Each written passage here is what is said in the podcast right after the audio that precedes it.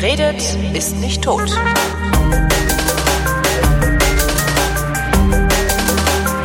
Neulich, um genau zu sein, in Vrind 248 haben wir über die Stimme geredet und zwar über ein Computermodell der Stimme. Ähm, daraufhin habe ich eine Mail gekriegt von Janina, die ist Sprecherzieherin und die sagt, das ist ja, also, da, das war ja gar nicht, das, da, da gibt es ja noch viel mehr zu erzählen. Habe ich gedacht, rufe ich mal an. Hallo Janina. Hallo Holger. Schön, dich zu sprechen. Äh, wie wird man Sprecherzieherin? Ähm, oh, das ist, äh, das ist gleich mal eine längere Geschichte. Oh, ich habe Zeit. Wie man das wird, weiß ich nicht. Also ich bin so geworden, dass ich früher sehr schüchtern war und ähm, sehr leise gesprochen habe, äh, sehr nuschelig gesprochen habe und dann hat meine Mama gesagt, Mensch, äh, geh doch mal zum Theater. Und äh, das habe ich dann gleich gemacht. Ich bin dann zu einem Theaterkurs gegangen und ähm, dort haben sie mit einem Sprecherziehung gemacht mhm. und haben gesagt, na ja, vielleicht solltest du da noch ein bisschen mehr dran arbeiten. Und dann habe ich das zu Hause ganz viel gemacht und ähm, bin dann äh, ja zum Studium gekommen langsam und habe dann gesehen, dass man an der Uni Sprecherziehung nebenbei noch äh, ja studieren kann. Man studiert das? Ich dachte, das wäre so eine Ausbildung irgendwie so wie Logopäde oder es sind Logopäden vielleicht auch studierte Leute und ich wusste es nur nicht?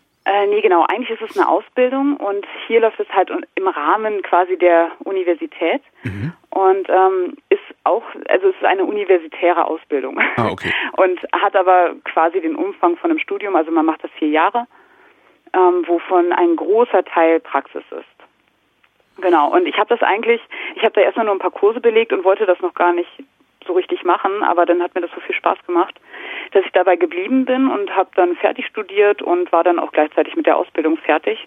Und dann, ja, habe ich mich gleich selbstständig gemacht. Kann man davon gut gleich leben? ins kalte Wasser gesprungen. Kann man davon gut leben, von der Sprecherzieherei? Ähm, naja, da wird jetzt jeder eine andere Antwort geben, glaube ich. Also ich kann das jetzt mittlerweile ganz gut. Und ich mache das jetzt seit anderthalb Jahren, dass ich äh, wirklich selbstständig bin und ja, mittlerweile funktioniert das sehr gut. Ich kannte aber auch schon viele Leute und ähm, habe halt auch schon in meiner Ausbildung selbst ganz viel äh, praktisch gemacht und ja, überall mal reingeschnuppert und dadurch war ich halt schon in vielen Bereichen dann auch einfach bekannt. Woher holst du denn deine Kunden eigentlich? Also kannst ja, also ja wahrscheinlich, also ich kannst du natürlich auf der Straße Leute anquatschen und sagen, hör mal, wie redst denn du? Aber das finde ich. Wie redest du eigentlich? Komm ja, mal genau. zu mir. Komm mal her hier. Genau. Ich zeig dir mal was. Äh, ja, so könnte man es machen. Äh, mache ich relativ selten. Ich gebe ja auch noch Kurse. Also ich mache hauptsächlich Seminare. Mhm. Ähm, das mache ich an Unis oder für verschiedene private Träger. Ganz, ganz unterschiedliche Kunden sind das. Und darüber kriege ich dann meistens Privatkunden dann noch zusätzlich. Also ah, okay. Leute, mit denen ich dann wirklich Einzeltraining mache, weil die dann einfach in dem Kurs festgestellt haben, okay, mh, hm, ich habe da so ein paar mehrere Baustellen und dann ja, sprechen die mich an. Oder es sind Leute, die davon erfahren haben, dass ich Sprecherzieher bin und mich dann direkt ansprechen. Du, ich hm. habe dann ein Problem mit meiner Stimme. Äh, keine Ahnung, ich spreche immer zu hoch oder ich werde sehr schnell heiser. Und ja, dann gucken wir, äh, was man da machen kann. Welche Probleme mit der Stimme kannst du lösen, beziehungsweise welche nicht? Ähm, das ist genau der Unterschied zwischen einem Logopäden und einem Sprecherzieher, den ich jetzt gleich mal erkläre. Also ein Logopäde, um mal so anzufangen, kümmert sich um starke Stimmen- und Sprechprobleme, also die wirklich, ähm, ja, keine Ahnung, da gibt's wirklich äh, ähm, also Lispeln, Lispeln, Nuscheln. Ähm. Ja, Nuscheln ist gar nicht so dramatisch. Das, das könnte ich auch lösen. Mhm. ähm, es geht eher darum, dass dann zum Beispiel Probleme an, an den Stimmlippen direkt sind. Ah, okay. Ähm, oder dass eben zum Beispiel auch gelispelt wird, obwohl das auch noch ein Sprecherzieher machen könnte. Aber sobald es um wirklich organische Schäden zum Beispiel geht, also organisch, damit meine ich jetzt auch alles, was so im Kehlkopfbereich ist. Mhm. Ähm, oder auch wenn es Probleme beim Atmen gibt, zum Beispiel äh, Schlaganfallpatienten etc., die nicht mehr richtig sprechen können. Ähm, darum kümmert sich ein Logopäde. Und ich kümmere, kümmere mich als Sprecherzieher um eigentlich gesunde Stimmen, die eher falsch benutzt werden. Das heißt also, wenn ich zum Beispiel äh, sehr stark angespannt immer bin, ja. also mein, mein ganzer Körper unter Spannung steht, dann wirkt sich das auf die Stimme aus. Dann rutscht die so in den Kopf hoch und man atmet auch nicht mehr richtig und hat am Ende genau. der Sätze immer keine Luft mehr, um die Sätze so richtig zu sagen. Ne? Ganz genau, ganz mhm. genau, das ist der Punkt. Und äh, mit solchen Leuten arbeite ich eher. Also wir gucken, ähm, was machst du eigentlich in deinem Alltag nicht so richtig und was könntest du da besser machen? Mhm. Ähm, das ist es eigentlich eher. Also um organische Schäden kümmere ich mich eher nicht. Das überlasse ich den Logopäden. Wie, äh, wie und, hm? ja. Ähm, ja, genau. Ich wollte dazu gerade noch sagen, dass, äh, dass zur Sprecherziehung eben auch ganz viel Rhetorik gehört. Also äh, es geht ganz viel um den Bereich, wie wirke ich eigentlich, wie wirkt meine Stimme, wie wirkt mein Sprechen, wie wirkt meine Haltung. Also der Rhetorikbereich ist da riesig. Ja, ich erinnere mich, dass ich bei der Sprecherziehung ähm, auch erstmal abtrainiert gekriegt habe, zu reden wie ein Italiener. Ähm, mit, nämlich mit fliegenden Händen. ich, ich, wurde da halt hingesetzt und dann wurde mir gesagt, so, dann erzähl mir mal, was, äh, beschreib mir mal ein, ich weiß gar nicht mehr, was das für Dinge waren, die ich beschreiben sollte. Äh, und zwar ohne die Hände. Das war oh. nicht leicht, ja. Also du hast schon richtig Sprecherziehung gemacht? Ähm, ja, vor vielen, vielen Jahren. Ich bin halt Kölner und mhm. konnte Kirche schlecht von Kirsche unterscheiden. Ah, okay. Vor allen Dingen, wenn ich so im Autopilot unterwegs war, äh, ja. dann habe ich halt Kirchen gegessen äh, und äh, Recherchen betrieben und solche Sachen gemacht. ähm, sowas hat man mir dann ein bisschen abtrainiert. Ja. Und mein Sprechtempo. Ich war extrem schnell. Ich kann das auch heute noch. Wenn ich mich hinreichend konzentriere, kann ich wahnsinnig schnell und immer noch verständlich sprechen. Ah ja. Das will man aber nicht unbedingt, sondern man will ja auch ein bisschen arbeiten mit der Stimme. Also wenigstens so einen Effekt mit der Stimme erzielen. Und das geht halt nicht, wenn du so sehr schnell sprichst oder nur sehr schwierig. Ja, ne? gerade beim Schnellsprechen geht es eben auch darum, dass der Hörer einfach wenig davon hat. Genau. Also der kommt ja überhaupt nicht mit, wenn du sehr, sehr schnell sprichst. Ähm, dann verlierst du alle deine Hörer in kürzester ja, genau. Zeit. Ja, genau. Genau, darum geht's ja dann auch. Ja. Also dann so, so Tempovariationen halt zu machen, das habe ich da gelernt. Aber es war nicht viel. Ich hatte vielleicht so, weiß ich gar nicht, fünf, fünf, sechs, fünf, sechs Stunden oder sowas. Und ah, ich denke ja. immer, vielleicht hätte ich ein bisschen mehr gebrauchen können, weil ich mich oft beim Falschatmen erwische. Mhm. Also weißt du, ja. ich, ich rede so vor mich hin und denke dann irgendwann, warum habe ich denn jetzt eigentlich die ganze Stimme im Kopf? Ja. Warum obwohl ich, keine Luft. Obwohl ich, wenn ich so, wenn ich die Stimme im Hintern habe, eigentlich auch viel geiler klinge natürlich. Ne? ja, natürlich, man hat viel mehr Resonanz. Ja, sicher. Und äh, ist auch wesentlich entspannter. Also dass die Stimme in den Kopf rutscht, hat eben hauptsächlich was mit Anspannung zu tun. Mhm. Und ähm, dadurch, dass man meistens dazu neigt, dann schneller zu atmen und das schnelle Atmen spielt sich dann halt im oberen Teil der Lunge ab und ähm, nicht mehr im unteren Teil der Lunge, was mhm. aber eigentlich viel, viel besser ist für das Stimmen, äh, für das Stimme geben.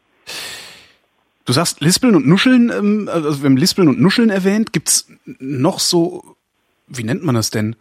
Also das sind ja so Standard-Dinger eigentlich. Ja, der lispelt, der nuschelt. Was gibt's denn eigentlich noch, was die Leute immer falsch machen? Also so an Kategorien. An Kategorien. Also ähm, ich weiß jetzt nicht, ob dir alles davon was sagt, aber... Wenn nicht, also, werde ich fragen. alles klar. Ähm, also zum Beispiel verschlucken die Leute ganz häufig einfach so die Endsilben. Mhm. Ähm, das heißt also, die artikulieren einfach sehr, sehr unsauber und das fällt dann halt sehr stark aus. Zählen die meisten eher zum Nuscheln wahrscheinlich dazu. Ja. Ähm, dann ist auch, also das, was du zum Beispiel vorhin gerade gesagt hast, ähm, mit der mit der Gestik, also sie haben dir abgewöhnt, wie ein Italiener zu sprechen. Mhm. Ähm, da fällt häufig, also das fällt dann eben häufig Sprecherziehern auf, dass so diese Abstimmung zwischen Mimik und Gestik nicht so richtig stimmt. Also dass es entweder ein wirkliches zu viel ist, also dass dann wirklich die Leute einfach irritiert sind, weil der Mensch so viel da vorne macht, oder dass es ein starkes zu wenig ist, also dass man sich kaum bewegt, dass man kaum Mimik zeigt, kaum Gestik zeigt. Ja, kenne ich auch einen. Auch, hm? das ist ein Freund ja, genau, von mir, fallen einem sofort Typen ein. Ja, ja, ja, ein Freund ja. von mir kann, der, der, ja, der kann brüllen und sieht immer gleich aus. Ja interessant. Ja. Ähm, meistens geht dieses, äh, dieses äh, ja wenige von Ge Mimik und Gestik geht meistens einher mit äh, sehr monotonem Sprechen. Ähm, falls das nicht der Fall ist, fällt es vielleicht sogar noch mehr auf. Äh, also äh, das irritiert mich auch immer so sehr, dass ich ständig fragen muss, was er denn jetzt gerade wirklich gemeint hat.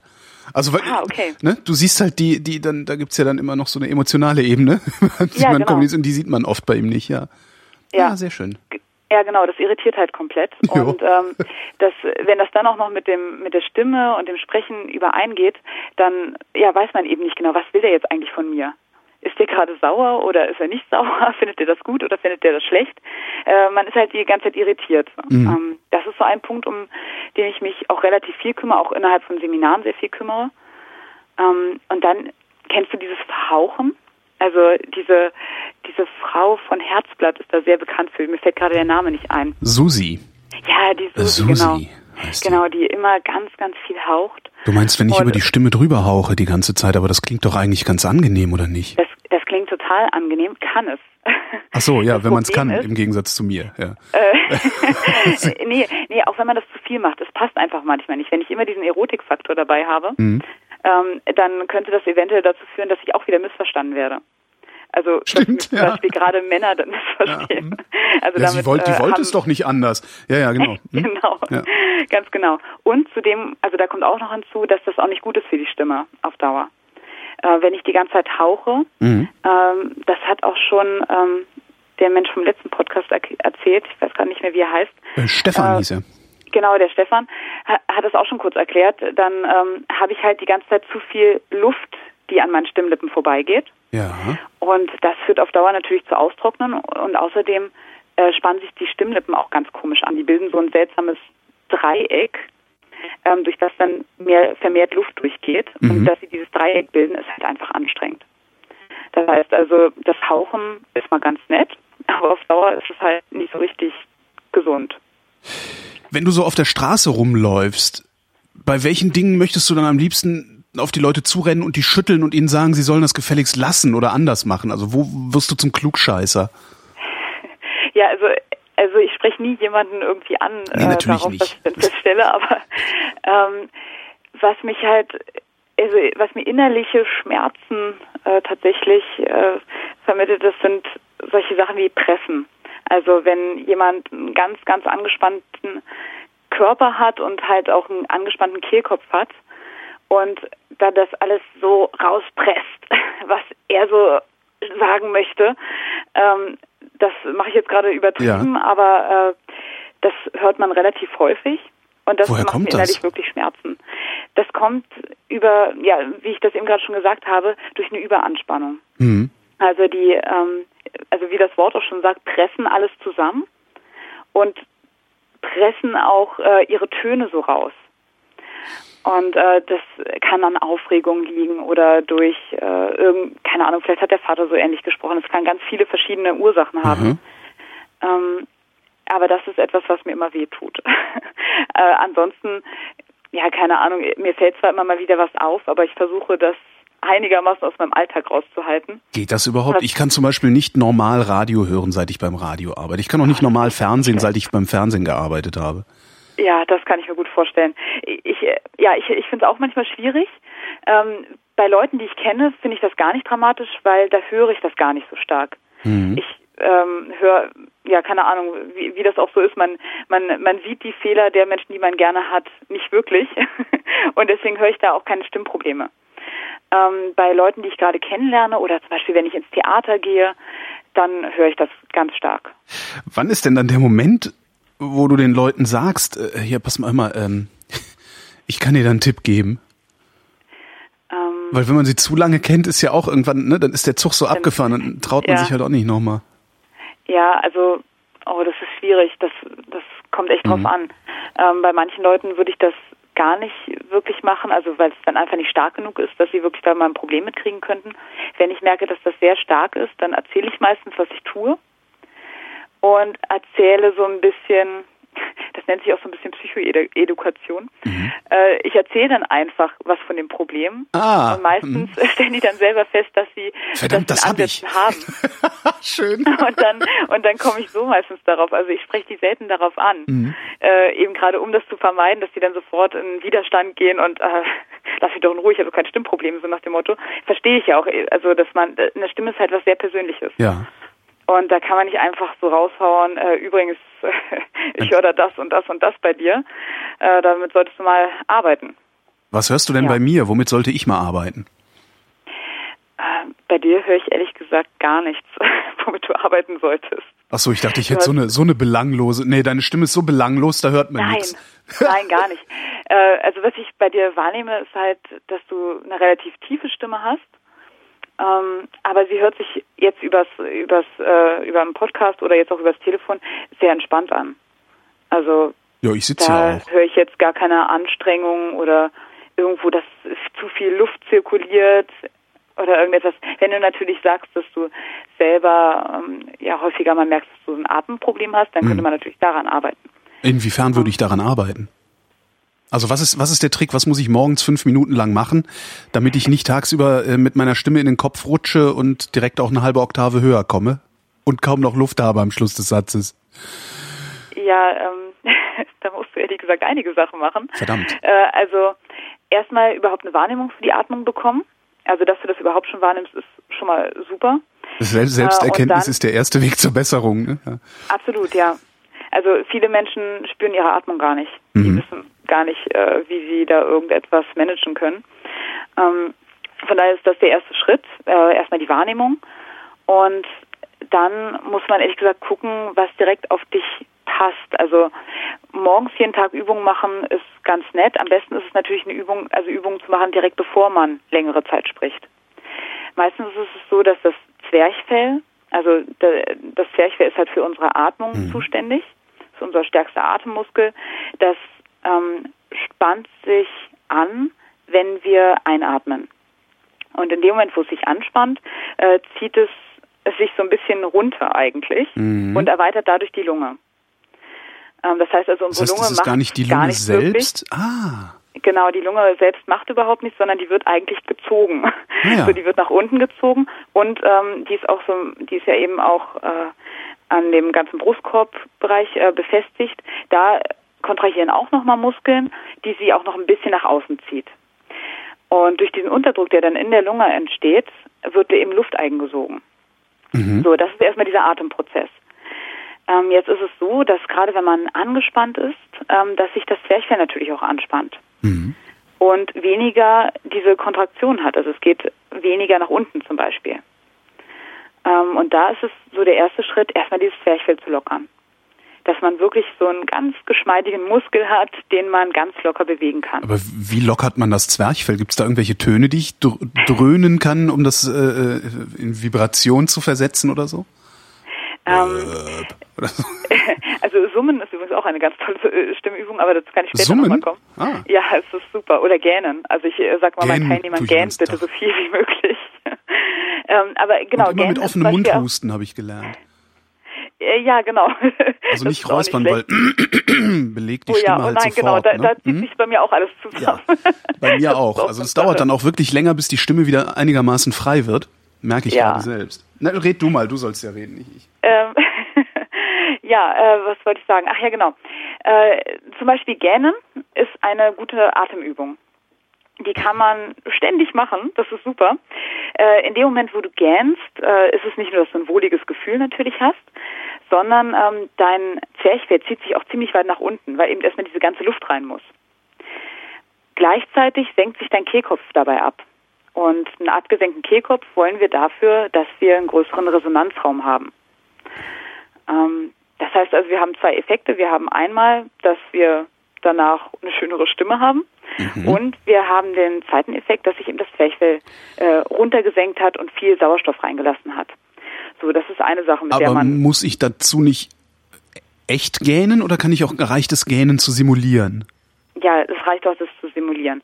Das kannst du zum Beispiel machen, indem du dir entweder jemand vorstellst, der gerade gähnt. Stimmt, da muss man sowieso selber, er hat gerade funktioniert. Genau. Hm?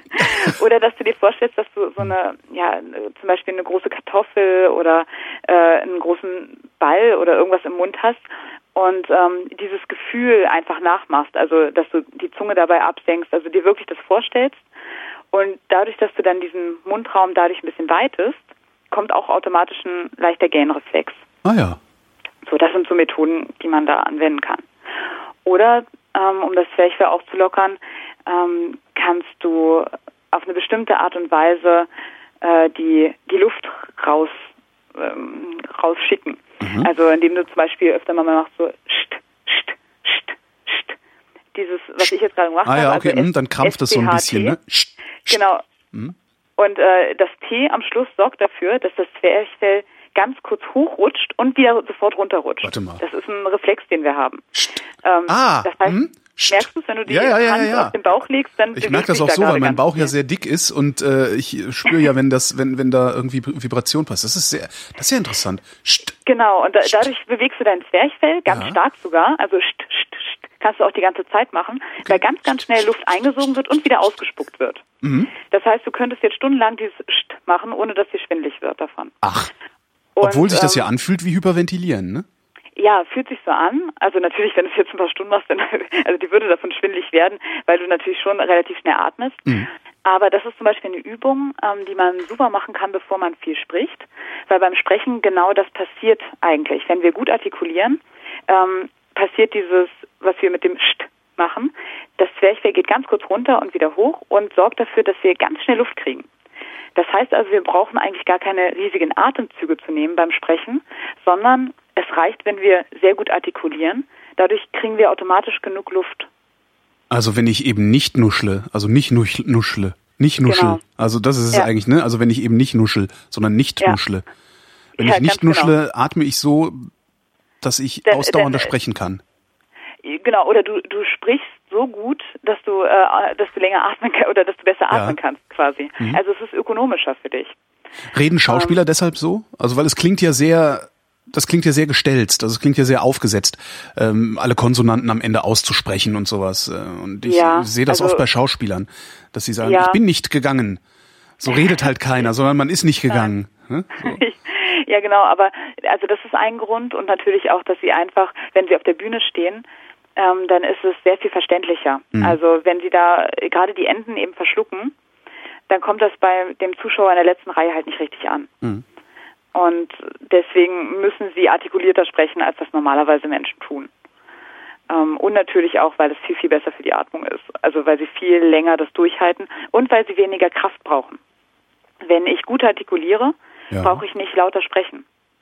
Das heißt Stimmt. also, ein Schauspieler, der da vorne auf der Bühne steht, kann sehr, sehr leise sprechen und trotzdem hört ihn jeder im Saal. Ja. Und das liegt daran, dass der einfach gut artikuliert. Ich brauche viel, viel weniger Kraft dann. Ich merke das in lauter Umgebung. Also ich tu mich, äh, tu mich, da war's. Ich tu mich, ich tu mich oft schwer damit, in lauter Umgebung ähm, laut genug zu sprechen. Mhm. Was aber äh, äh, stimmt, das könnte ich. Ich werde das mal probieren, einfach sauber zu artikulieren. Vielleicht brauche ich dann ja gar nicht laut zu sprechen. Ja. ja, genau. Das funktioniert auf der einen Seite total gut, weil du dann, weil dann einfach die Konsonanten und die Vokale besser verstanden werden. Ja. Und auf der anderen Seite funktioniert es auch deswegen besser, weil du stärker, ähm, weil man stärker sieht, was du sagst. Wenn du besser artikulierst, ja. nutzt du dafür mehr Mimik zum Beispiel. Also da viel mehr Mundbewegung. Und das schon alleine reicht aus, um im lauten, äh, in lauten Umgebungen besser verstanden zu werden. Mhm. Also es hat ganz viele tolle Nebeneffekte. Was für Übungen kann ich denn noch machen? Ähm, um besser zu atmen? Ja.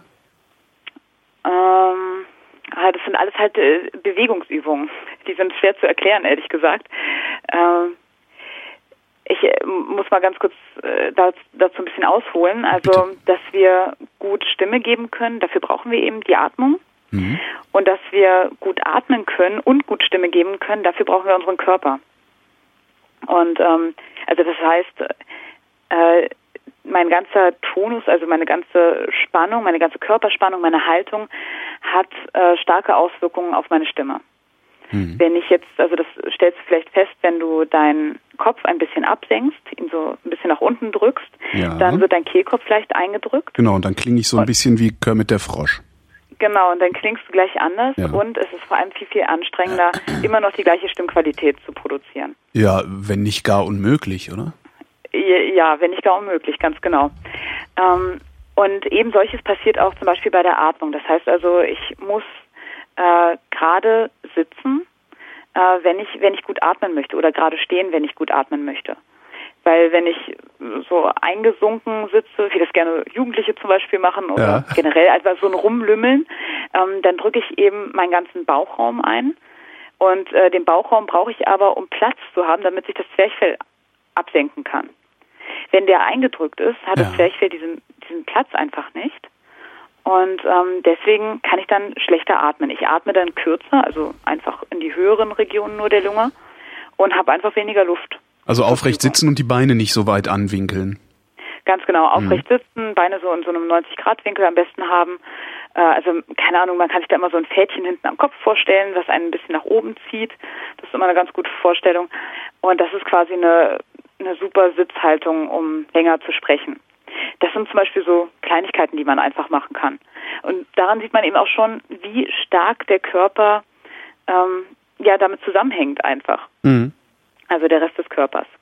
Und dann kann man auch Bewegungsübungen machen, um sich mehr in eine höhere Spannung oder in eine niedrigere Spannung zu bringen. Kommt halt darauf an, ob man zu einer Überspannung oder zu einer Unterspannung neigt. Also äh, wenn du eher so ein gelassener Typ bist, mhm. Ähm, dann ist es manchmal gar nicht schlecht, äh, vorher, keine Ahnung, äh, ich will jetzt nicht gerade Liegestütze oder sowas sagen, aber ähm, ein paar Kniebeuge oder äh, sich irgendwie schütteln, zum Beispiel ausschütteln, ähm, den ganzen Körper mal so abklopfen. Dass man einfach so ein bisschen äh, auf Touren kommt. Damit man ein bisschen ja. auf Touren kommt, genau. Und äh, damit der Körper ein bisschen warm wird und besser durchblutet wird, das kann einem Menschen total gut helfen, der einfach immer so ein bisschen unterspannt ist. Ja, also mhm. dass der einfach, ja, hochkommt. Einfach dreimal hüpft. Dreimal hüpfen. Oder dreimal hüpft, genau. Irgendwie sowas, was einem halt gefällt. Also was Aber wie komme ich runter, wenn ich unter Strom stehe? Also ich persönlich stehe meistens äh, recht stark unter Strom und bin ja. dabei auch noch unbeweglich. Ähm okay, wenn du sehr stark unter Strom stehst, dann ist es äh, gut, sich erstmal hinzusetzen ähm, und sich erstmal, das klingt so esoterisch, aber es funktioniert total toll, sich einfach erstmal zu spüren. Meditieren. Das heißt also, also ja, ist der Anfang der Meditation, sich zu spüren. Nicht? Ja, genau, aber es muss nicht mal in die Richtung Meditation gehen. Es reicht wirklich, dass man sich ein, zwei Minuten hinsetzt, hm? ähm, dann einfach mal die Füße spürt, spürt, wie liegen die auf dem Boden auf, wie fühlt sich der Boden gerade an. Also das, das meine ich, aber, also, wenn ich meditiere, fange ich genau so an. Ah. Also das, ah ja, okay. Dann, ja, genau. dann meine ich genau das. Ja, hm, ich hätte es jetzt vielleicht nicht gerade meditieren genannt, aber genau das ist das. Also, also so habe ich meditieren gelernt, sagen wir so. Also ja. Und ähm, und dann äh, vor allem auch die Atmung spüren. Das heißt also mhm. wirklich die, die Hand dann auf den Bauch drauflegen und einfach spüren, wo ist gerade meine Atmung. Ähm, wenn du sehr aufgeregt oder sehr angespannt bist, kann das sein, dass die eher im Brustbereich ist. Mhm. Und wir wollen ja, wie gesagt, dass die eher nach unten geht in den Bauchraum. Das heißt also da vielleicht die Hand hinlegen und versuchen, in diese Hand reinzuatmen. Mhm. Nennt man das.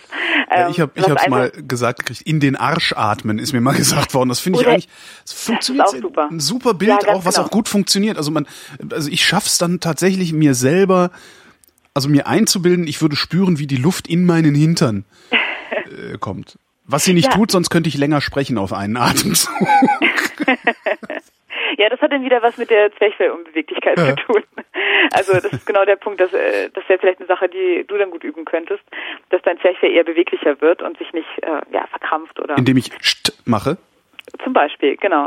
oder ähm, also so ganz einfach Übungen so p, p, k. Das kennst du vielleicht auch vom Radio p, k, äh, mhm.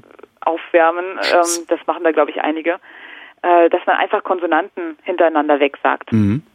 Das kann total gut helfen, damit das Zwerchfell ein bisschen in Schwung kommt. Mhm. Ähm, gerade wollte ich noch was sagen. Ach, verdammt. Ach ja, genau, zu dem, in dem Arsch atmen. Äh, das, das ist total super, weil ähm, wir haben, also in den Bauch atmen ist schon, ist schon mal gut, aber wir können zum Beispiel auch so ein bisschen in den Rücken atmen. Mhm. Und das hat genau dieses in den Arsch atmen, glaube ich. Ja, so in die Lendenwirbelsäule rein, ne? So ein bisschen. Ja, ganz genau, dass man auch in diese Bereiche stärker reinatmet. Ja. Das heißt also, das ist super, wenn das funktioniert. Äh, sowieso ganz viel, was so in der Sprecherziehung läuft, ähm, funktioniert hauptsächlich über Imagination. Also, dass man sich vorstellt, zum Beispiel irgendwo hinzuatmen. Also, sei es jetzt in die Füße, in den Arsch oder sonst irgendwo hin. Mhm. Ähm, und das funktioniert total gut. Wir geben unserem Kopf einfach ein Bild. Ja und plötzlich haben wir einen körperlichen Effekt davon. Ja, das geht auch. Ähm, ich bin gerade in physiotherapeutischer Behandlung und äh, hab, ah. ich habe Probleme mit der Schulter. Ähm, ja. Und die drückt halt auch auf irgendwelche Triggerpunkte am Schulterblatt und sagt so, und jetzt stell dir mal vor, du würdest ja. die Schulter nach hinten ziehen. Und das reicht schon, dass ich mir das vorstelle und sagt, ja, genau so. Und jetzt hör auf, dir das vorzustellen. Es scheint zu funktionieren, auch da. Ja. ja, das ist wirklich genial. Also unser Gehirn äh, arbeitet da auf Hochtouren in solchen mhm. Momenten. Ja, äh, genau, solche Sachen kann man machen. Äh, wie gesagt, äh, hauptsächlich körperliche ähm, körperliche Übungen, aber das lässt sich so schwer übers Telefon machen. das stimmt, ja. Naja, ein bisschen hüpfen, also äh, würde ich jetzt nicht tun, aber ja. Ist Singen eigentlich dasselbe wie Sprechen? Nein. Das heißt, du kannst mir nicht Singen beibringen?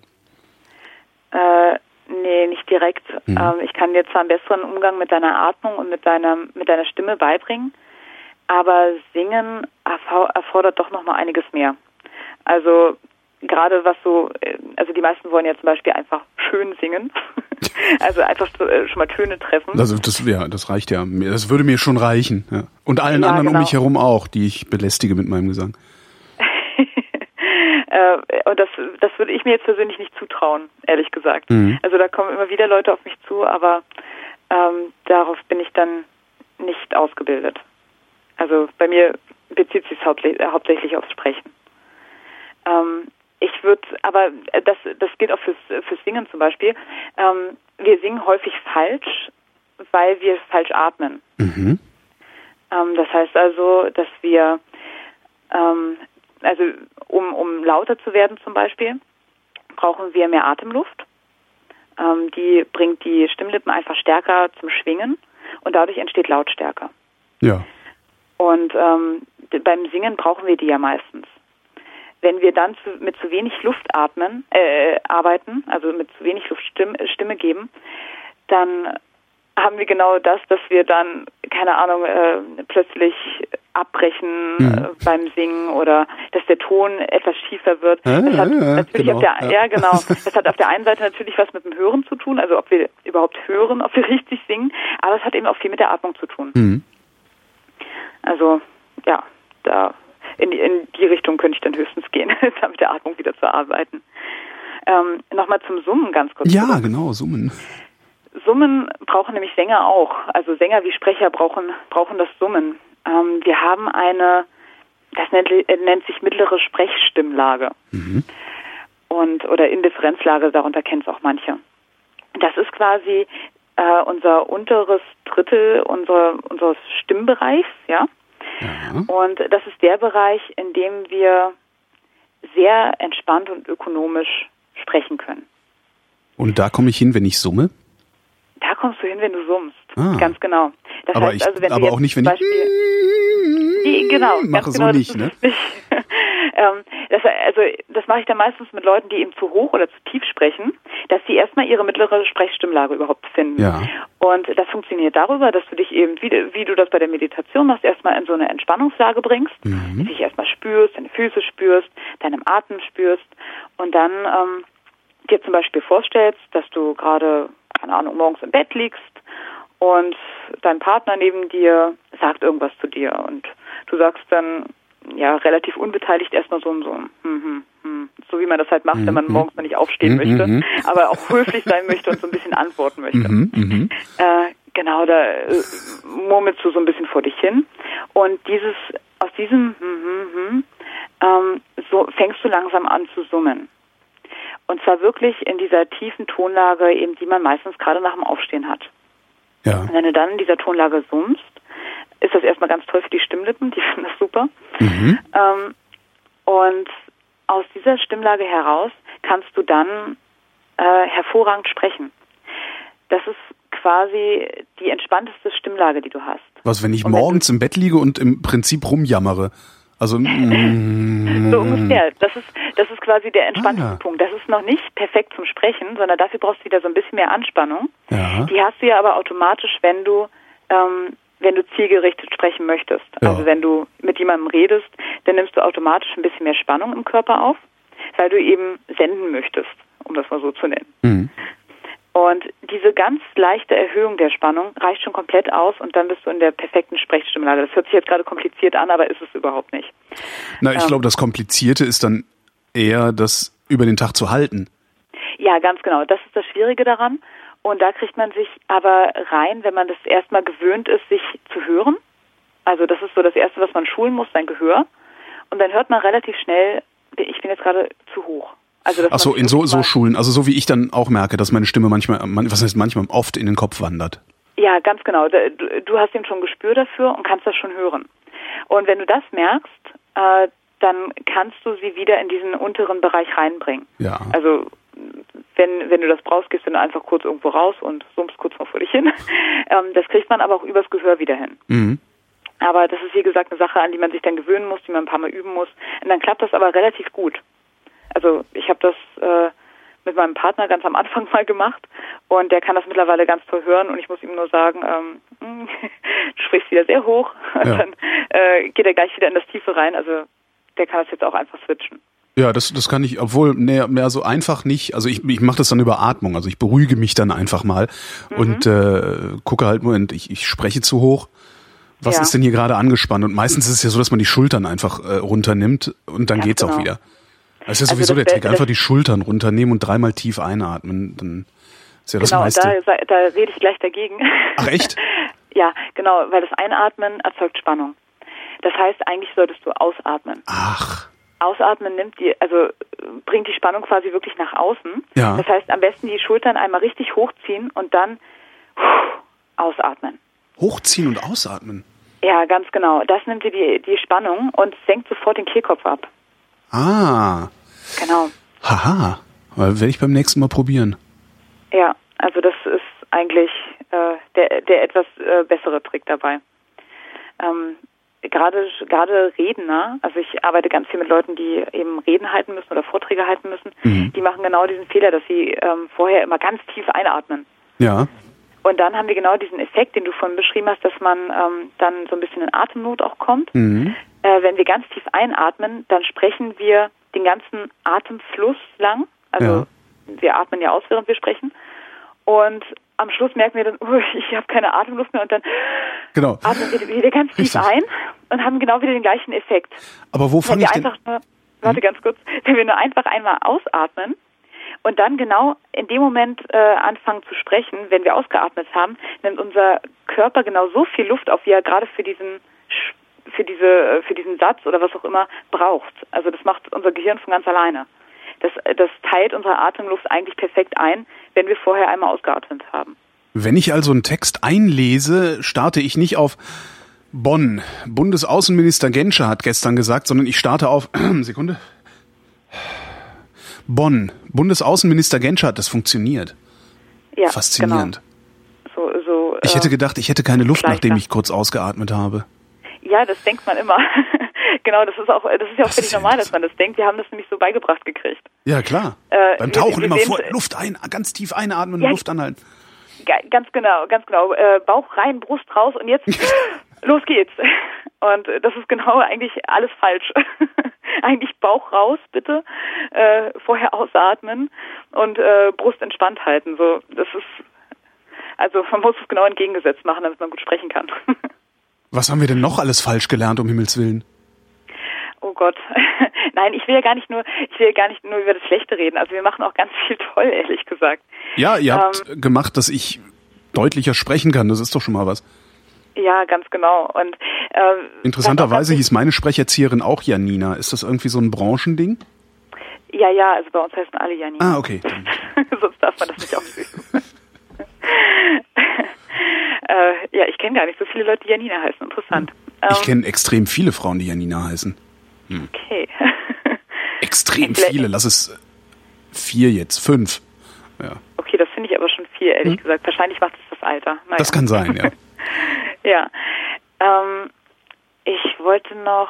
Ach ja, genau. Darauf können wir vielleicht auch mal kommen. Äh, es gibt Mode, äh, also es gibt Stimmmoden. Ach. Was ich persönlich total interessant Im, finde. Im Ausdruck oder in, in, im Fernsehen? Also ähm, das Fernsehen gibt die Mode meistens vor. Und dann fangen auf einmal alle an, so, so, zu reden wie, weiß ich nicht, wie heißt der Typ, der immer mit dieser Stimme spricht, wenn irgendwelche Hitler-Dokumentationen kommen. Ja, stimmt, genau. Ich weiß auch gar nicht, wie er heißt, aber ich muss weiß dann eigentlich muss da noch so ein bisschen Hall drauf, also der dann immer so spricht. genau. Wie heißt denn der? Ja, genau, sowas ist eine, sowas kann eine Stimmmode sein. Ja. Oder zum Beispiel, das haben wir jetzt gerade so eben seit den 50er Jahren etwa, dass die deutschen Stimmen, also die deutschen Frauenstimmen immer tiefer werden. Das ist dir vielleicht auch schon aufgefallen. Ja. Ähm, das ist eine Mode eine Modeerscheinung, was total toll ist für die deutschen Frauenstimmen, weil das eigentlich besser ist. Ich wollte gerade sagen, dass, dass meine Freundin eine tiefe Stimme hat, ist, äh, liegt an Mode. Das ist ja ein Ding. Ähm, ja, also eventuell hätte sie, keine Ahnung, in den 40ern wesentlich höher gesprochen. Aha.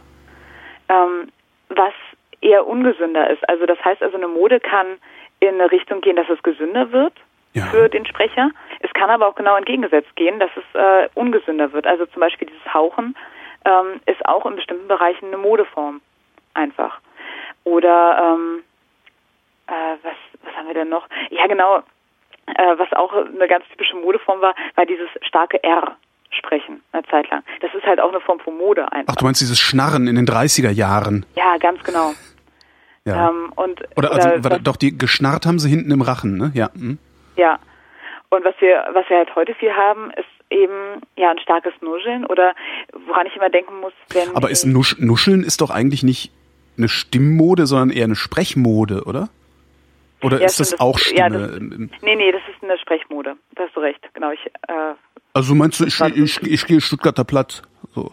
Die, das, ja, genau, das, genau. Das, ja gut, da, da ist dann halt auch gleichzeitig noch ein Dialekt. Ja. So, ähm, aber eben gerade Jugendliche, das ist dann halt total cool, wenn man einfach so ein bisschen ja, äh, cool spricht und am besten auch monoton spricht. Also da haben wir dann wieder die Stimme drin.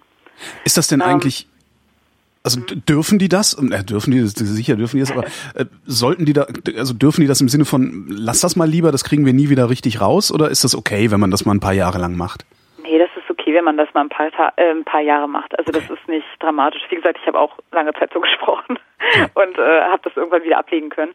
Ähm, schade ist es halt, dass in dem Moment ganz viel Ausdruck verloren geht. Ja. Aber ähm, wenn alle so sprechen und es alle so cool finden, ähm, dann würde ich, glaube ich, jetzt einem Jugendlichen nicht vom Gegenteil überzeugen wollen. Aber es könnte ja sein, dass er sich damit die Stimme oder die, die, die Sprache versaut. Ähm, was ein Problem sein könnte, und da, also ich hatte zum Beispiel viele Studenten, die deswegen zu mir gekommen sind, gerade viele männliche, die sprechen dann zu monoton irgendwann und kommen da nicht mehr raus. Mhm. Und das ist halt echt blöd, wenn die dann in den Beruf gehen wollen und einfach, also quasi langweilig sprechen. ja. Ähm, das wollen die selbst nicht und ähm, sie werden auch darauf angesprochen. Und ähm, das ist dann der Punkt, wo es dann hakelig wird, wo sie dann wirklich daran arbeiten wollen, selber auch und es auch sollten, weil ihnen einfach ja dadurch auch zum Teil Möglichkeiten verbaut werden. Leider. Also es ist ganz interessant. Wir hören unglaublich viel auf die Stimme und die Sprechweise mhm. und ähm, und interpretieren sofort Persönlichkeitsmerkmale da rein. Ja, natürlich. Und ähm, das ist halt das Problem daran. Also wenn ich nuschelnd und monoton spreche. Da bist du wahrscheinlich auch ein Idiot. Ja, äh, ja genau, dann werde mhm. ich entweder in so eine Idiotenrichtung gepackt oder halt als Langweiler oder mhm. unemotional. Also ja, weil du nichts, weil du nichts Interessantes zu erzählen hast. Zumindest ja, hört es sich genau. so an, als hättest du nichts Interessantes zu erzählen. Ja, ja. Ganz genau, das muss überhaupt nicht stimmen, ja, aber ja. Ähm, wir interpretieren das sofort.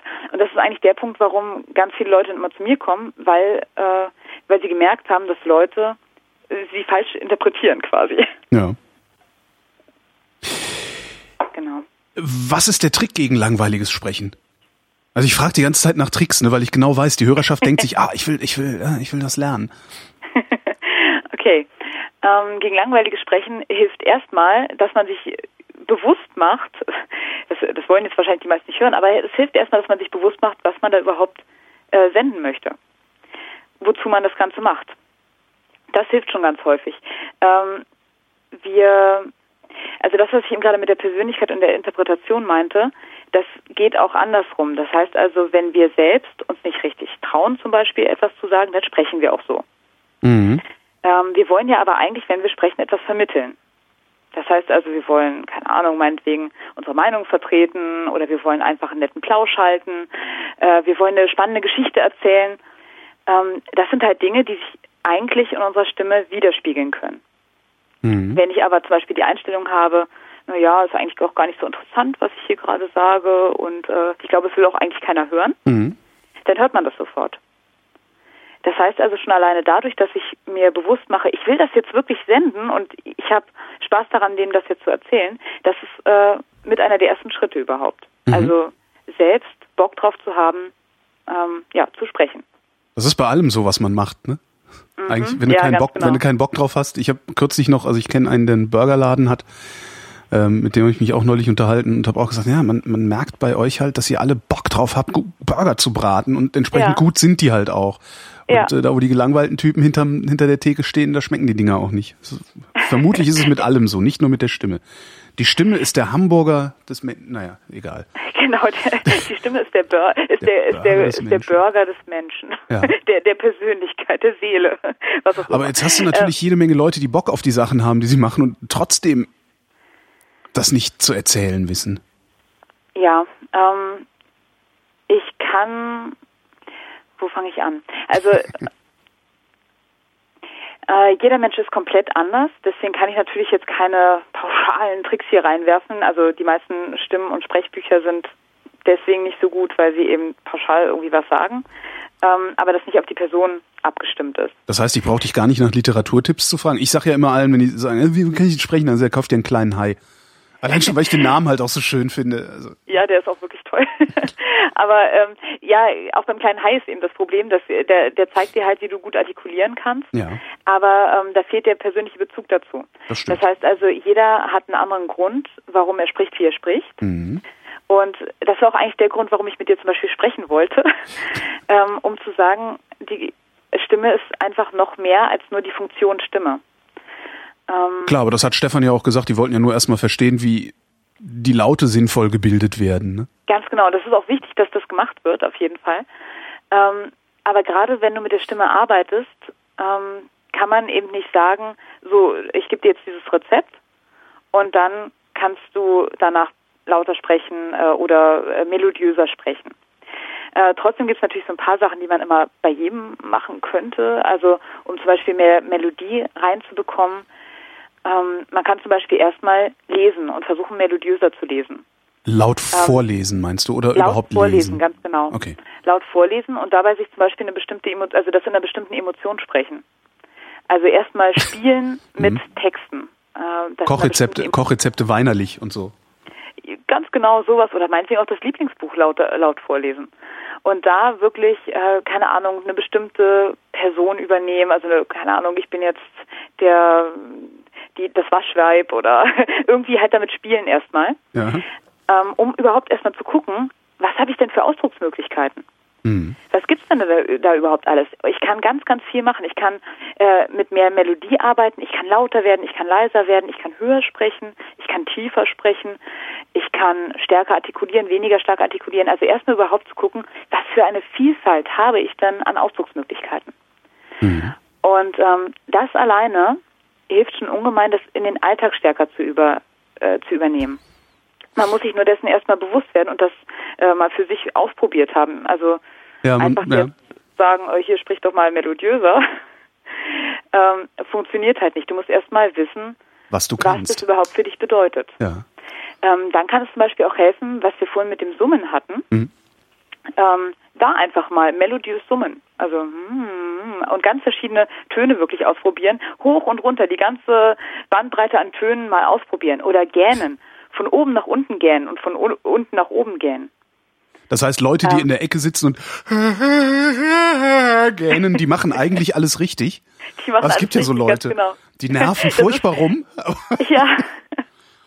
Genau, das, das wirkt zwar auf den ersten Moment unhöflich, Mhm. das ist halt nicht angesagt äh, in der Gesellschaft, aber eigentlich ist es total toll für die Stimme. Das ist ganz praktisch, da kann man sich dann immer mit rausreden. Ja, kann man wirklich. Also es, deswegen dürfen das auch in meinen Seminaren immer alle machen, weil ich dann immer denke, naja, dann gehen sie wenigstens hier mit einer guten Stimme raus, während sie, während sie hier sitzen. Das ist doch super. genau. Langweilt euch ruhig. Äh, genau. Bitte, bitte langweilt euch. Du sagtest- Nee, also, äh, ja, genau, Gen hat ja auch ganz viel damit zu tun, dass wir einfach gerade zu wenig Sauerstoff irgendwie in uns haben. Ja. Äh, oder irgendwie so ein, ja. Aber so richtig wissen wir gar nicht, warum wir gähnen. Oder ist das mittlerweile verstanden? Nee, ne? Äh, nee, ich glaube nicht. Also es gibt immer wieder verschiedenste Erklärungen dafür. Manche sagen, ja, ähm, der Körper braucht quasi eine Entspannung, deswegen gähnt er. Andere sagen, wir haben äh, wir haben eben zu wenig Luft gerade drin, deswegen, also zu wenig Sauerstoff drin, deswegen gähnt er. Andere sagen, wir haben zu viel Sauerstoff gerade drin, deswegen Mhm. gähnen wir. Also immer wieder unterschiedliche äh, ja, Überlegungen dazu. Genau, aber sowas kann man zum Beispiel machen. Also wirklich sich selbst ausprobieren. Das muss man halt zu Hause machen, ganz klar. Und ähm, und das dann langsam aber sicher mit übernehmen. Das macht man auch ganz automatisch, ehrlich gesagt. Wenn man erstmal kapiert hat, also wenn das Gehirn erstmal sieht, oh mein Gott, ich kann ja ganz viele unterschiedliche Töne machen und das macht auch noch Spaß, ähm, dann übernimmt man das ganz automatisch stärker in den Alltag. Genau. Aber wie gesagt, es ist jetzt schwer auf Distanz. Du sagtest Das vorhin, Lispeln und Nuscheln, das kann, das können wir Sprecherzieher auch noch ausmachen. Das, da muss man nicht unbedingt zum Logopäden gehen. Ähm, wie machst du das? Also wie kriegst du Lispeln weg? Also Lispeln ist ja, meine Zunge stößt vorne an meine Schneidezähne. ähm, also erstmal ist es dafür notwendig, dass die Zunge, die Zunge ist ja ein Muskel, Mhm. Und die Zunge muss erstmal trainiert werden. Das ist dass sie äh, vorne an die Schneidezähne kommt, ist häufig, dass sie einfach schlapp ist. Ach. Und, und dass sich ein falsches Muster, also dass der Mensch sich halt ein falsches Muster angewöhnt hat. Das heißt also, wir müssen quasi neue neuronale Verbindungen schaffen. Es Ja. muss ein neues Muster lernen. Also die Zunge muss ein neues Muster lernen. Und wir müssen die Zunge stärken, dass sie das überhaupt umsetzen kann. Und ähm, das bedeutet, wir machen Muskeltraining. Wie lange brauche ich, um ein neues Muster zu lernen? Oh, sehr unterschiedlich. Ähm, einmal kommt es darauf an, wie viel du noch tagtäglich daran trainierst. Klar. Und äh, es kommt natürlich auch auf die Person drauf an. Also manche kriegen das innerhalb von zwei Wochen hin und manche brauchen dafür ein Jahr. Also das ist sehr, sehr unterschiedlich. Mhm. Ähm, wie gesagt, es kommt da hauptsächlich auch mit auf das Engagement drauf an. Viele denken, oh, ich gehe zum Sprecherzieher oder zum Logopäden und der macht das schon. Genau, Ge- Tablette. Aber das zack. funktioniert eben so nicht. Also du musst schon äh, zu Hause dann auch was machen. Also Artikulationstraining reicht total, also das reicht komplett aus, wenn man das irgendwie in seinen Alltag einbindet. Also das sage ich auch immer äh, meinen, meinen Klienten und ich mache das auch jeden Tag. Äh, keine Ahnung, also nicht zehn Minuten hinsetzen und sagen, so ich mache jetzt Zungentraining und ich mache Lippentraining oder sowas, sondern während man Kaffee kocht oder unter der Dusche ste steht oder irgendetwas macht, wo man sowieso gerade nichts anderes tun kann. Währenddessen ist es total einfach, keine Ahnung, Kreise mit der Zunge im Mund zu äh, vollziehen oder Kreise vollziehen, Äh. wie jetzt so. Äh? also du hast äh, deine Zähne geschlossen und die Lippen auch geschlossen. Und naja, die Zähne Ah, und dann fahre ich so am. Gaumen lang, so oben und unten. Wie heißt denn Genau, unten der zum Gaumen? Beispiel. Ganz genau. Äh, tastest den Gaumen so ein bisschen ab. Oder was du auch machen kannst, du gehst, äh, du hast die Lippen geschlossen und gehst mit der Zunge ähm, vorne an den Zähnen entlang im Kreis. Mhm. Ähm, und wenn du das ein paar Mal in jede Richtung machst, merkst du relativ schnell, dass deine Zunge davon angestrengt wird. Mhm. Und das wird immer besser, umso häufiger das, äh, du das machst. Das heißt also, da werden Muskeln richtig aufgebaut. Ähm, das sind so zum Beispiel Übungen. Oder die Mhm. Kann Zunge ich den Mund jetzt wieder aufmachen? ja. Okay. ja, du darfst. Danke. Genau, also sowas sind eben Übungen, die man dann mit den Leuten macht. Mhm. Und ähm, um ein neues Muster zu lernen, müssen sie halt erstmal überhaupt Unterschiede hören zum Beispiel. Also gerade Kinder können den Unterschied zwischen einem gelistebildeten S und einem normalen S gar nicht hören. Das heißt, man muss denen überhaupt erstmal beibringen, dass sie das hören, damit sie es dann auch bei sich selbst hören. Ja. So, das sind so die ersten Schritte. Und ähm, dann äh, ja, übt man eben wirklich an, keine Ahnung, dann lässt man sie zum Beispiel äh, zum Sandkasten gehen oder äh, auch mit Erwachsenen kann man sowas machen. Man lässt sich dann halt, äh, keine Ahnung, irgendein Wort mit S, äh, die Sahne rüberreichen. Mhm. Ähm, und das sollen sie dann halt, also da sollen sie dann halt äh, die Sahne geben zum Beispiel und versuchen das halt richtig zu artikulieren. Also man versucht das dann mit Begriffen irgendwann zu verbinden. Am Anfang ist es aber wirklich hauptsächlich Muskeltraining und man arbeitet mit kleinen Silben. Also so, sie, sa. Gibt sowas. es, gibt es ein Alter, dem es schwierig bis unmöglich wird, sowas aus Menschen rauszukriegen? Gute Frage. Danke. Kann ich, kann ich leider nicht komplett beantworten. Mhm. Äh, ich glaube, dass es das nicht gibt. Aber ich will mich da nicht zu weit aus dem Fenster lehnen, ehrlich gesagt. Ähm, wie gesagt, ich bin kein Logopäde und das ist nicht gerade mein Fachgebiet, Lispeln. Ähm, ich glaube, dass es das nicht gibt, weil ich habe auch schon mit älteren Menschen gearbeitet und habe da auch Sachen bei denen zum Teil rausgekriegt, die äh, ähnlich sind wie Lispeln. Ähm, also auch ein falscher Gebrauch äh, der Zunge zum Beispiel. Ist, Und, ist ähm, eigentlich, wenn ich die Zunge hinten an die Zähne stoßen lasse, ist das auch Lispeln? Oder was ist das? Äh, äh, ja, also das, äh, das ist auch eine, das nennt man Hi- oder Chitismus. Oder, Chitismus, Ähm, mhm. Ja, genau. Oder es gibt auch so ein, ähm, wie nennt sich das genau, äh, laterales S oder sowas. Ich Mhm. weiß gar nicht mehr genau, wie es heißt. Ähm, dass man eben wirklich die Zunge nur auf der einen Seite quasi genu- nutzt oder auf der anderen Seite. Oder dass man in Fluid hinten die ganze Zeit spricht. So, also das sind, äh, es ist kein direktes Lispeln, aber es sind Abweichungen davon. So. Und das, das kann man auf, auf ähnliche Weise lösen, wie ich das eben gerade beschrieben habe. Also auch wieder neuronale Verbindungen schaffen und die Zunge trainieren. Genau. Geht alles ungefähr in die gleiche Richtung. Gibt Gibt's eigentlich was, worauf Eltern achten sollten bei ihren Kindern?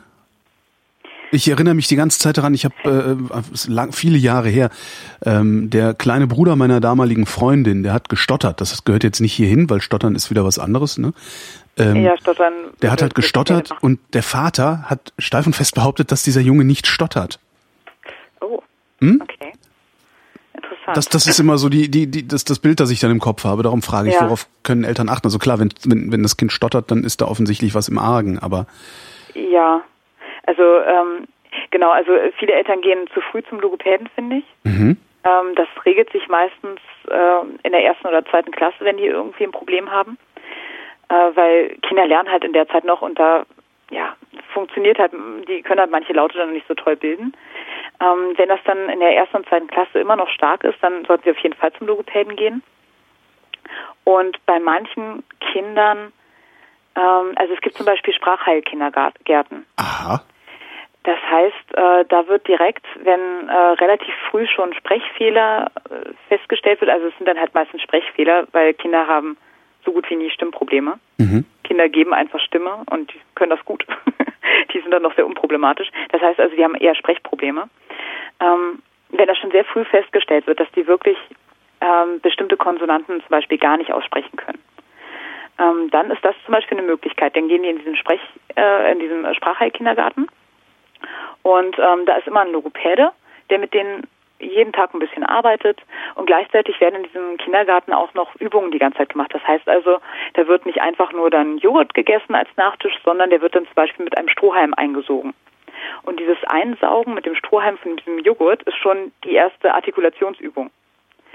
Oder es werden Gummibärchen. Mir kommt das äh, vor wie eine Strafe, einen Joghurt durch einen Strohhalm einsaugen zu müssen. Kinder ja. finden das total toll. Ja, okay. Dem macht das echt Spaß. Also, oder zum Beispiel Gummibärchen waschen mit der Zunge. So etwas. Das sind so kleine Übungen, mhm. äh, die Kindern richtig Spaß machen und die gleichzeitig Artikulationstraining sind. Können auch Erwachsene machen. Gummibärchen waschen. genau.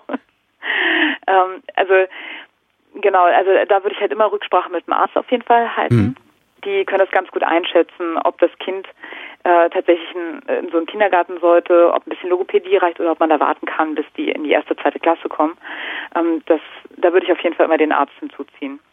Äh, was Eltern immer machen können, ganz, ganz viel mit den Kindern sprechen, die ganze klar. Zeit am besten und sie auch immer gut zu Wort kommen lassen, das ist, glaube ich, klar. Und ähm, vor allem, wenn die Kinder Fehler machen, sie nicht darauf ansprechen und sie also nicht sagen, das, das heißt nicht so, sondern das heißt so, äh, sondern einfach das Wort wiederholen. Und zwar es richtig wiederholen. Also in einem Satz ganz normal das Wort nochmal richtig wiederholen. Äh, und das finde ich, also das habe ich schon häufig beobachtet, das machen viele Eltern immer noch falsch, ähm, dass sie eben ihre Kinder ständig verbessern. Und das sorgt eben eher dafür, dass die Kinder Angst haben und mehr Fehler machen. Meine Mutter hat mir irgendwann mal verboten, Scheiße zu sagen, solange ich das nicht richtig aussprechen kann. Das hat gewirkt. Das ist aber schön. Ja, erzählt sie heute noch. Und lesen gelernt habe ich sehr schnell, sagt sie, weil ich, aber das gehört ja nicht hierhin. Finde ich aber interessant. Ach so, äh, lesen, lesen, also ich, ich weiß, ich hatte, ich hatte so eine komische Tafel mit so Magnetbuchstaben und wo man dann selber drauf kritzeln konnte und sowas und habe darüber die Buchstaben irgendwie besser verstanden lernen und ah. ähm, zumindest, dass ich lesen kann, ist meiner Mutter das erste Mal aufgefallen, als sie mir nicht mehr glaubhaft machen konnte, dass nichts im Fernsehen kommt, weil ich nämlich die Zeitung genommen und gesagt habe, doch da. so funktioniert das also. So funktioniert das, genau. Scheiße sagen und Fernsehen gucken. Genau. Okay, Tipps an alle Eltern. Was ist denn eigentlich das Schlimmste, was ich meiner Stimme antun kann? Oh Gott, das Schlimmste. Gibt es irgendwas, was, also, womit wir wieder relativ am Anfang wären? Was machen alle falsch? Also was, äh, ja. Das Allerschlimmste. Gibt es gar nicht sowas, was sich in, in die Zivilisation eingeschleift hat, wo man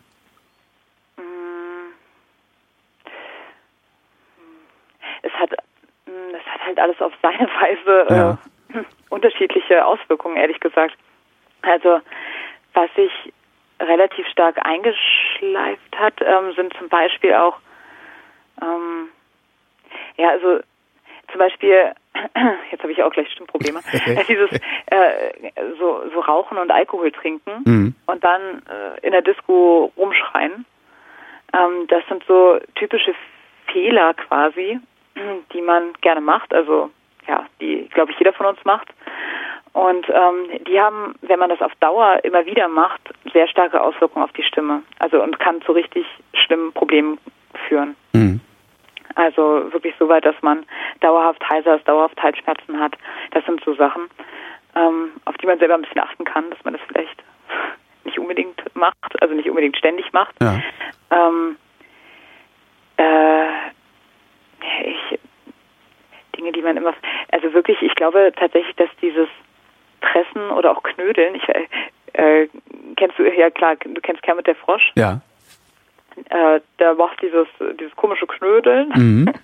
genau, das sind so Sachen, ähm, die nicht so toll sind. Da hast du halt eine dauerhafte Anspannung. Und das ist auf Dauer schlecht für die Stimme. Oder, ja, genau, ihr erzählt mir noch was Besseres ein. Man muss nur lang genug zwar, reden, dann kommt man. genau, ich muss nur lang, ja, Sprechdenken funktioniert halt so. Sprechdenken. Ähm, ich, genau, also äh, dieses, äh, also raue Stimmen zum Beispiel hören sich ja auch mal ganz toll an. Ähm, wenn man das aber dauerhaft macht und schon relativ früh damit anfängt, dann äh, macht das äh, macht das die Stimmlippen kaputt. Mhm. Also ich nenne das jetzt mal kaputt. Also da entstehen ähm, entstehen kleine, ja nicht gerade Löcher, aber so kleine äh, Wölbungen nach nach innen oder nach außen. Und diese Verwölbungen reiben dann aufeinander, während man spricht. Aha.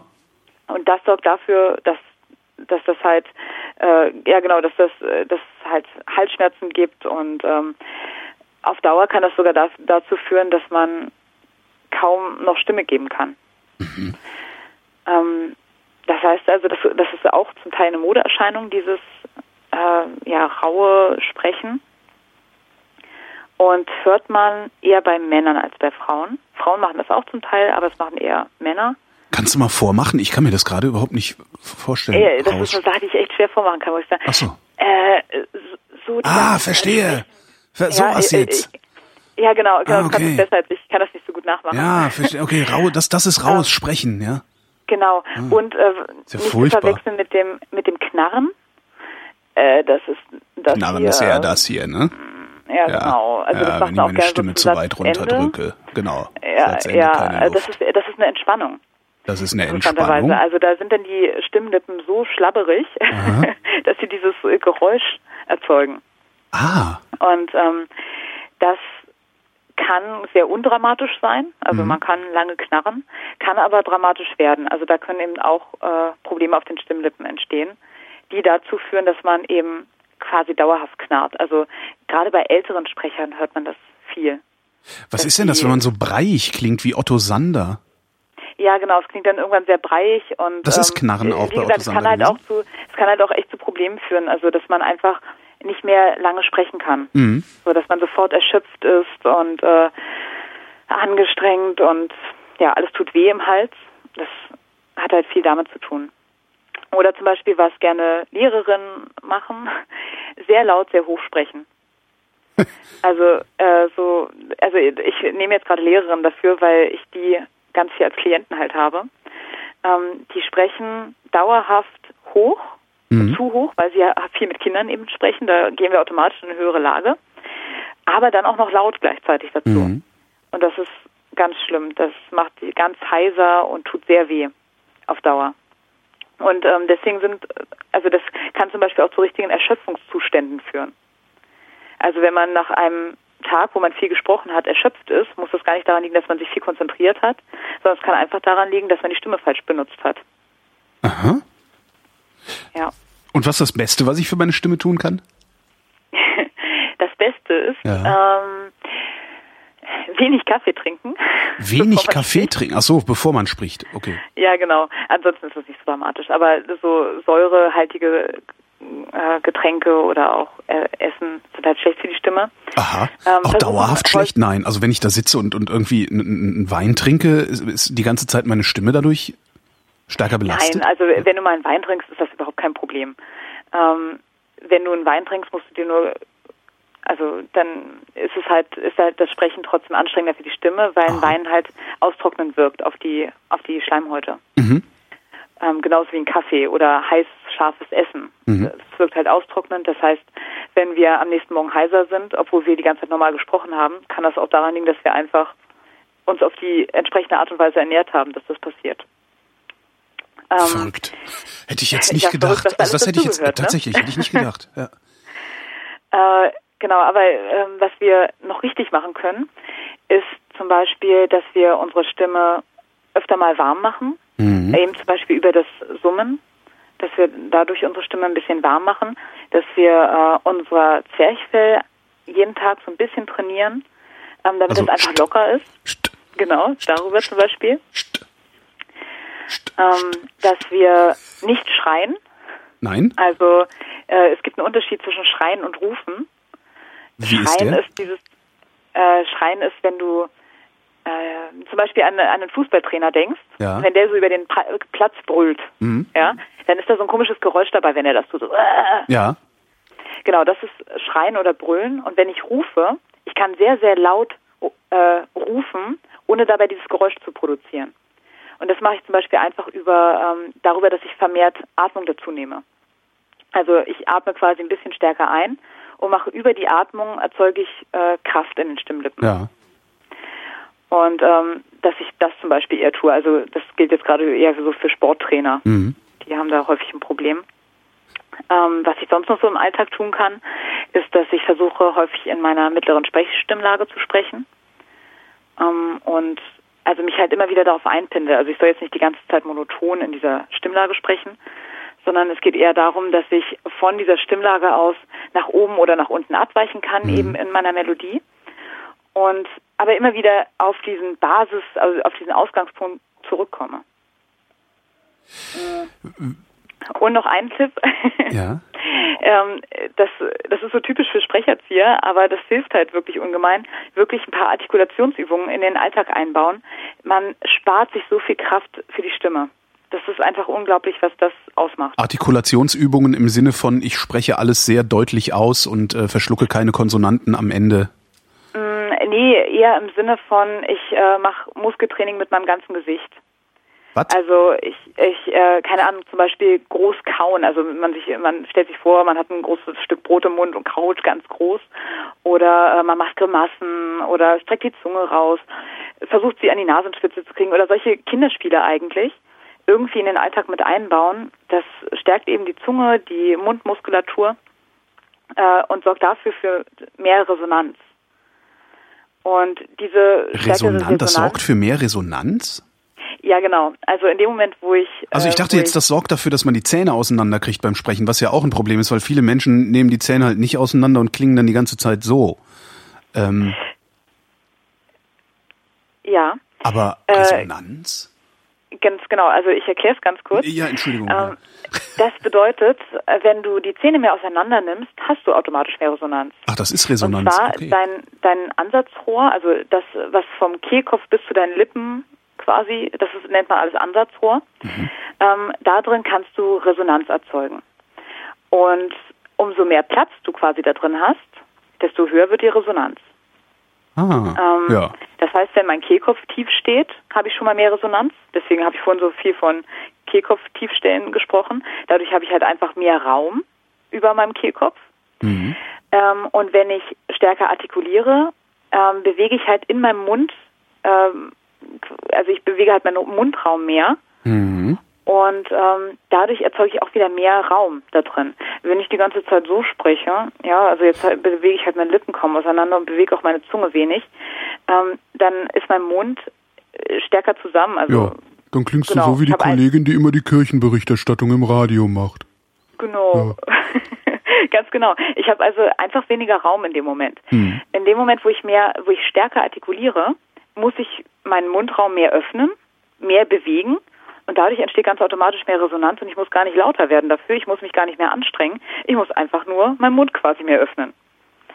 Und äh, deswegen ist das eigentlich mit der beste Tipp, also wirklich ähm, ja bisschen Mundmuskulaturübung machen, mhm. um äh, dadurch äh, entspannter sprechen zu können. Und was auch noch ein Tipp ist, äh, den Körper eben entsprechend immer mal wieder einstellen. Das heißt also wirklich, was du vorhin schon gesagt hast, Schultern fallen lassen. Ja. ja also wenn ich angespannte Schultern habe, die Kehlkopfmuskeln, also der, die Muskeln äh, des Kehlkopfes sind äh, mit den Schultermuskeln verbunden. Das heißt also, wenn ich die ganze Zeit angespannte Schultern habe, habe ich auch einen angespannten sich die Kehlkopf. Anspannung auf den Kehlkopf. Ja. Und in dem Moment spanne ich den halt mit an. Und ähm, deswegen ist das zum Beispiel schon mal ein super Trick. Einfach die Schultern öfter mal fallen lassen. Ja. Ähm, oder äh, generell den, äh, den, den Körper äh, in Anspannung bringen und dann äh, alles mal loslassen. Also da, dadurch kriegst du eben gerade diese Anspannung, diesen Stress, den wir so über den Tag mitkriegen, ähm, super abgeschüttelt, Mhm. im wahrsten Sinne des Wortes. Und ja, das hat Auswirkungen auf die Stimme. Hast du trotzdem irgendwelche Literaturtipps? Also gibt es irgendwelche Bücher, die man sich trotzdem hinstellen kann, wenn man lernen will, einigermaßen akzeptabel zu sprechen? Ja, auf jeden Fall. Den kleinen Ja. Hai, ne?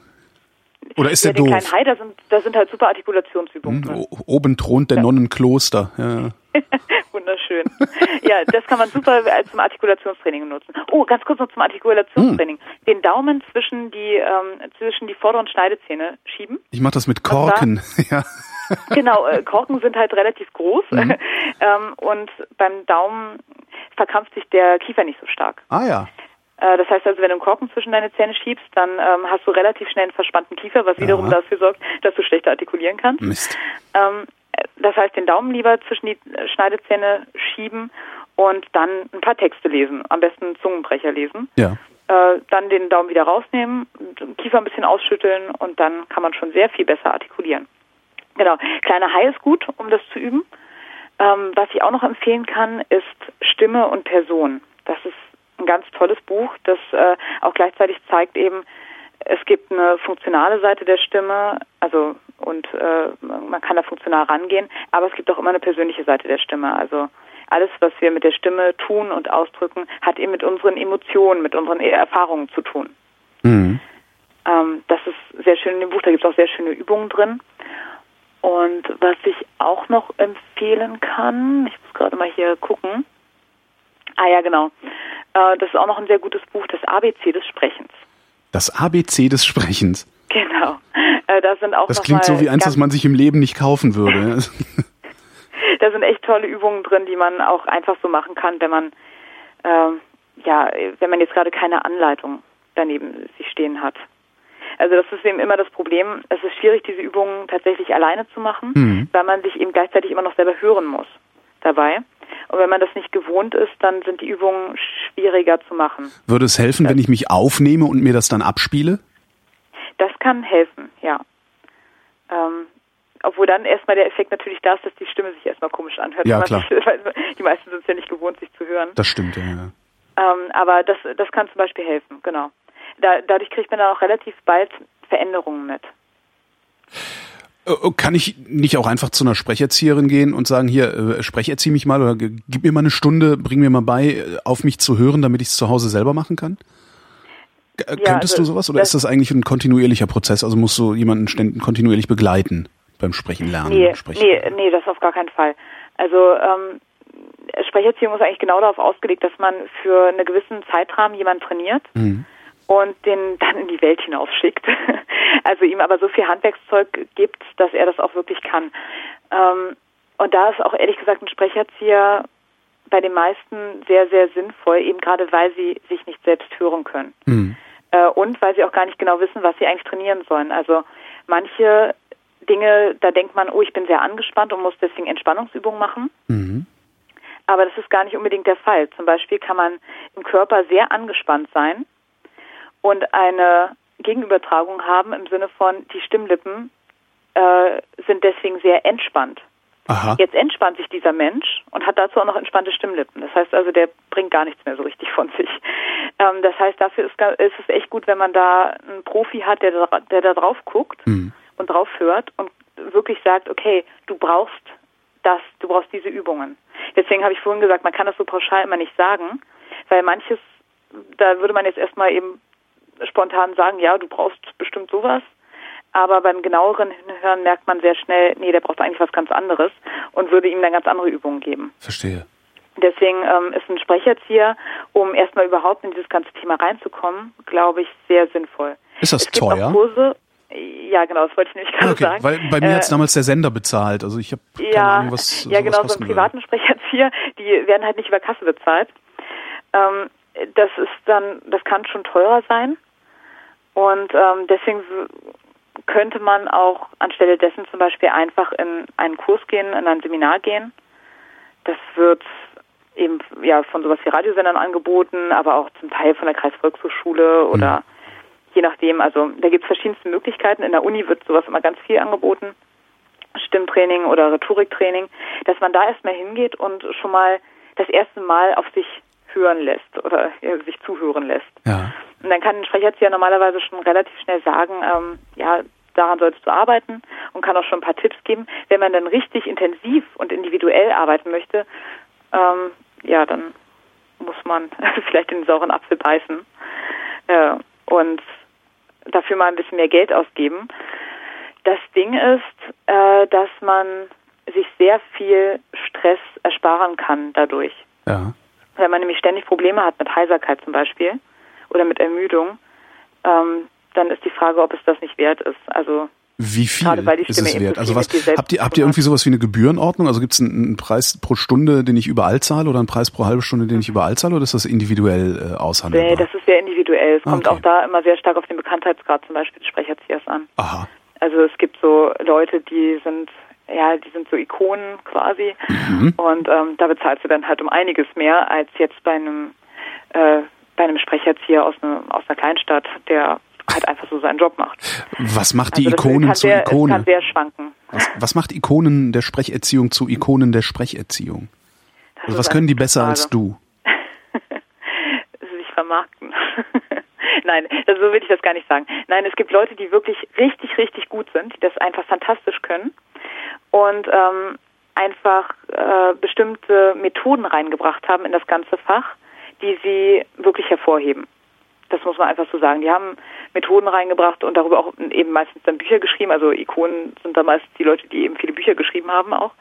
Ähm, und sind deswegen halt sehr gefragt, auch gerade in vielen Unternehmen. Hm. Ähm, das heißt nicht, dass das Sprecherzieher sind, die das unbedingt besser machen als andere Sprecherzieher, die keine Bücher geschrieben haben. Äh, Im Gegenteil, also äh, nicht im Gegenteil, aber ich glaube, dass manchmal die Sprecherzieher, die eben so vor sich hin arbeiten die ganze Zeit, Mhm. ähm, die haben da nochmal einen anderen Blick und ein anderes Gehör für, weil sie sich eben ständig auf neue Leute da einstellen müssen und eben keine Nicht immer im selben Soziotop unterwegs sind und äh, ja. ja, genau.